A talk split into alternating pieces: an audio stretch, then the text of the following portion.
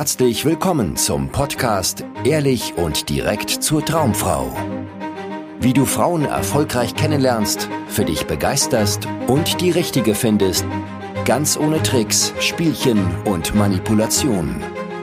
Mit Dating- und Beziehungscoach Aaron Mahari.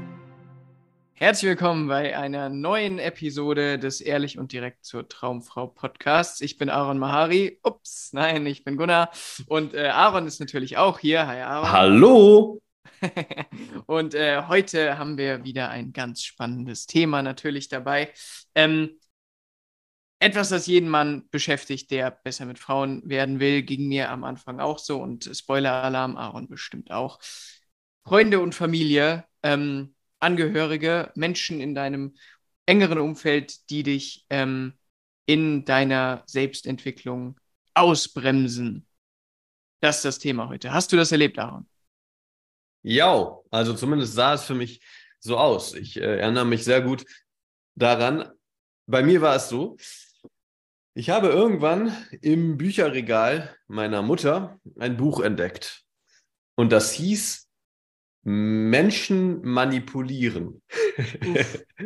und äh, das so ein altes, staubiges Buch aus den 80ern irgendwie, habe ich dann verschlungen, weil irgendwie das über Themen gesprochen hat, die mich damals sehr stark beschäftigt haben. Nicht unbedingt, dass ich Menschen manipulieren wollte, sondern dass ich gemerkt habe, meine Kommunikation mit Menschen funktioniert überhaupt nicht so, wie ich möchte. Ich bin viel zu zurückhaltend, ich traue mich nicht, meine Meinung zu sagen. Ich bin irgendwie angespannt und schüchtern.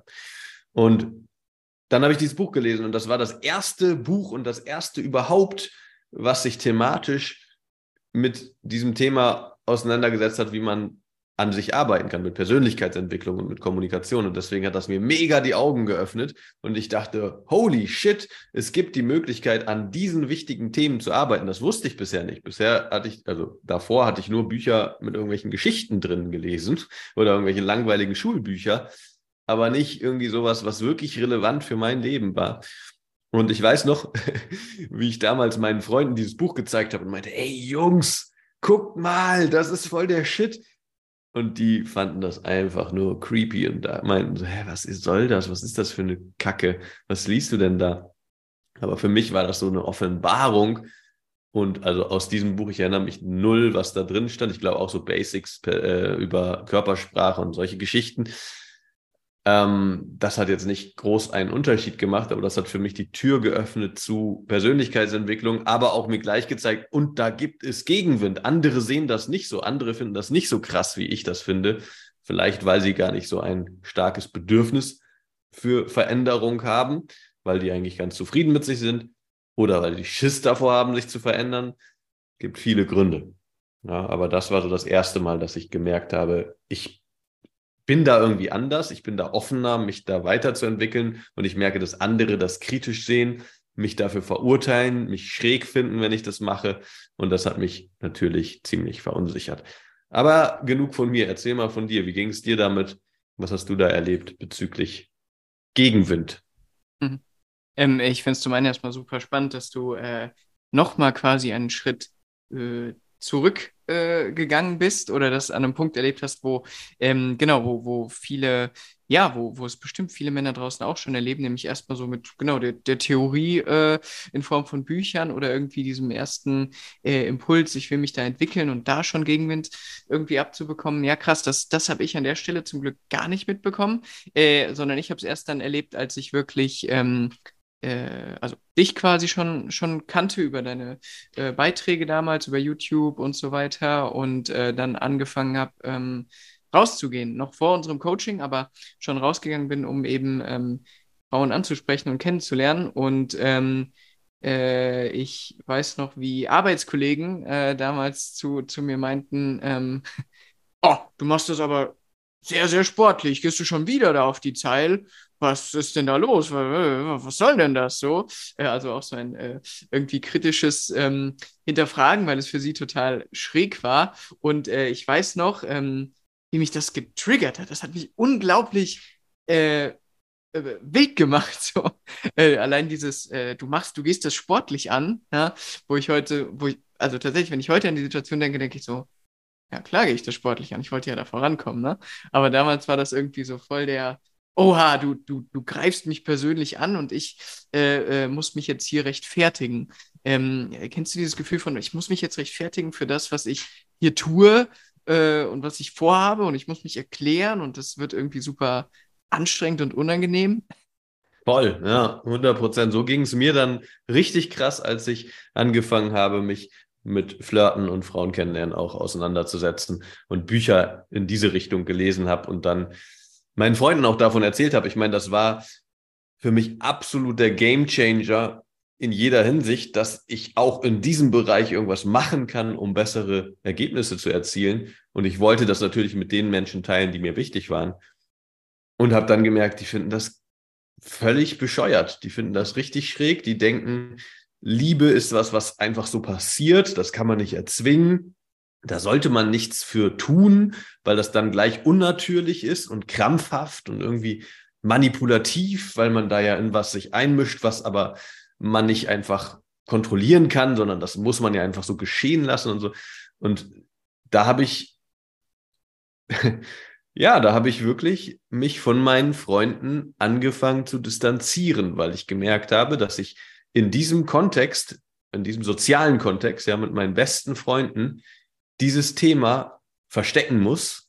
Mhm. Sonst werde ich dafür angegriffen, kritisiert und ganz stark verunsichert. Aber für mich war zu diesem Zeitpunkt klar, ich will das angehen. Es gibt gar keine Alternative. Ich will das hinkriegen, dass ich Frauen kennenlernen kann und für mich begeistern kann und das für mich läuft.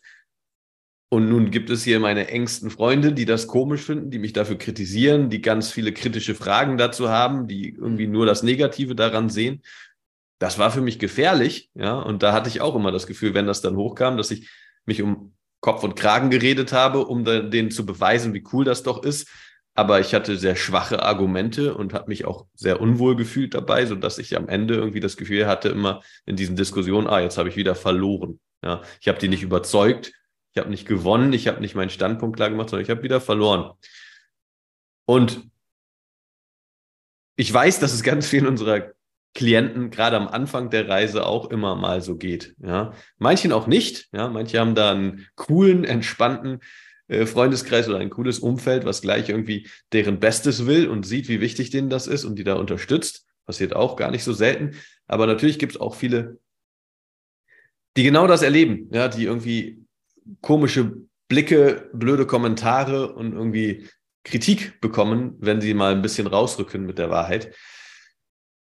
Erfahrungsgemäß ist das ja so, dass das sich sehr, sehr schnell legt. Ja, weil, also gerade bei unseren Klienten, wenn sie mal tatsächlich offenlegen, worum es hier geht in dieser ganzen Geschichte. Und muss man auch dazu sagen, bei mir war es damals anfangs so, deswegen kann, nehme ich das meinen Freunden auch überhaupt nicht übel dass ich damals Pickup-Literatur gelesen habe. Ja, Lob des Sexismus, der perfekte Verführer, äh, die perfekte Masche, die Mystery Method. Ja, solche Bücher standen dann da in meinem Bücherregal, wie sie jede Frau rumkriegen. Solche Untertitel standen dann da äh, unter diesen Titeln der Bücher.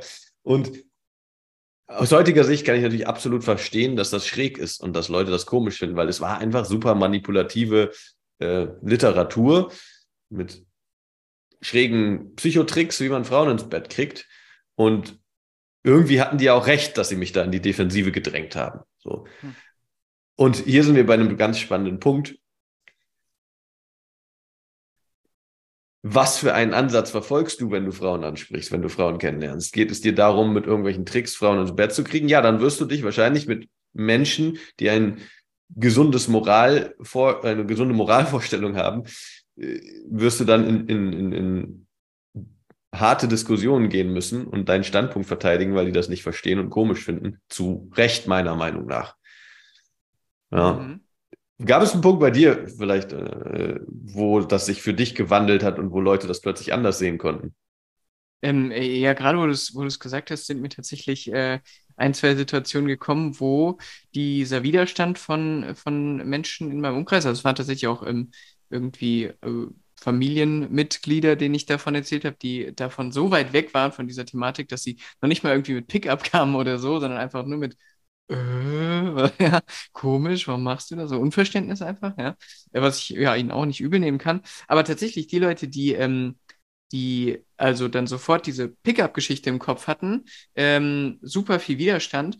Und als ich ihnen aber dann, ja, von dem, ich sage jetzt mal, von dem ehrlich und direkt Ansatz erzählt habe, ja, und dass es eben nicht äh, irgendwie äh, mir darum ging und unseren Klienten heute eben nicht darum geht, irgendwas da auswendig zu lernen oder mit irgendwelchen Strategien äh, Frauen rumzubekommen, sondern ja, quasi äh, in die andere Richtung zu schauen, nach innen zu schauen und äh, mehr und mehr bei sich selbst anzukommen und aus dieser Energie auf, auf Menschen draußen zuzugehen, ja, das, ähm, das hat tatsächlich bei, bei vielen Leuten äh, die Widerstände gelöst, was mir damals gar nicht so bewusst war.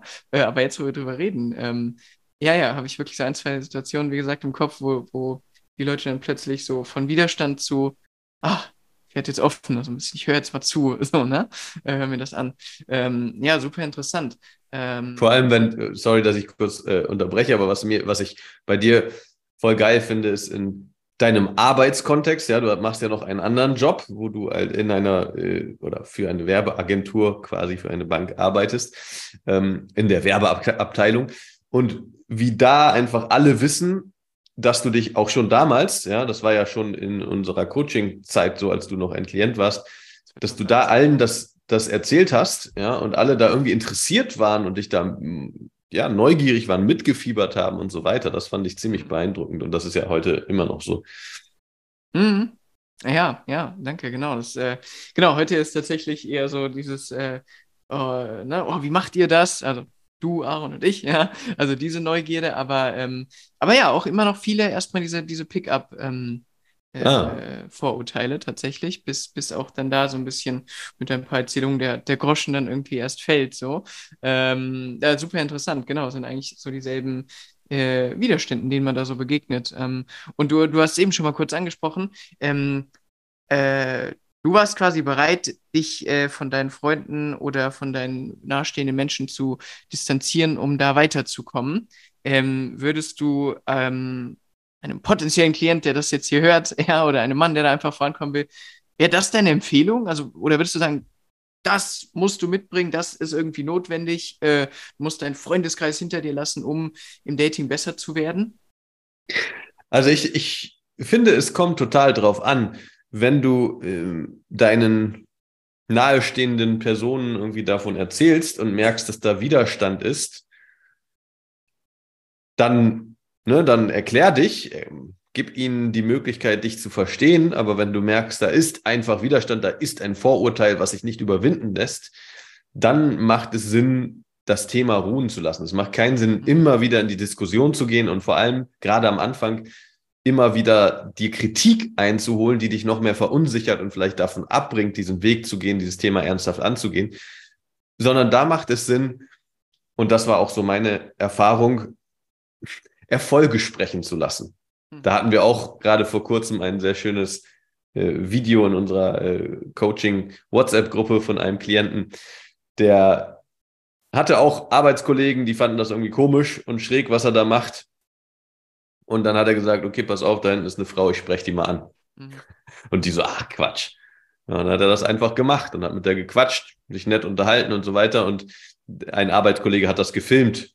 Dann hat er halt gefilmt, wie unser Klient dahin geht, sie anspricht und man hat halt gehört, was er und auch die anderen Kollegen gesagt haben. Die waren so, oh, der spricht die jetzt einfach an. Nee, ich glaub's nicht. Der kennt die gar nicht. Und jetzt spricht er die einfach an. Ja. Und dieser Klient meinte auch, seitdem sind, sind die einfach nur begeistert von ihm und äh, er hat einfach eine ganz andere äh, äh, Stellung in der Rangordnung da. Ja, alle schauen irgendwie so ein bisschen zu ihm auf, zumindest wenn es um das Thema geht. Und das war auch so meine Erfahrung, dass am Ende gerade die Kritiker, die werden die Fresse halten, wenn du Erfolge hast. Ja, wenn du plötzlich nicht der Typ bist, der still der Frau hinterher schielt, die da in die Bar reinkommt und dann sich wieder abwendet, so wie das alle deine Freunde vielleicht aktuell machen, sondern du bist dann der Typ, der sagt, ey, wartet mal ganz kurz, der da rüber schlendert, der Hi sagt zu ihr, mit ihr quatscht, der sich vielleicht ihre Nummer holt und dann zurückkommt zu seinen Freunden.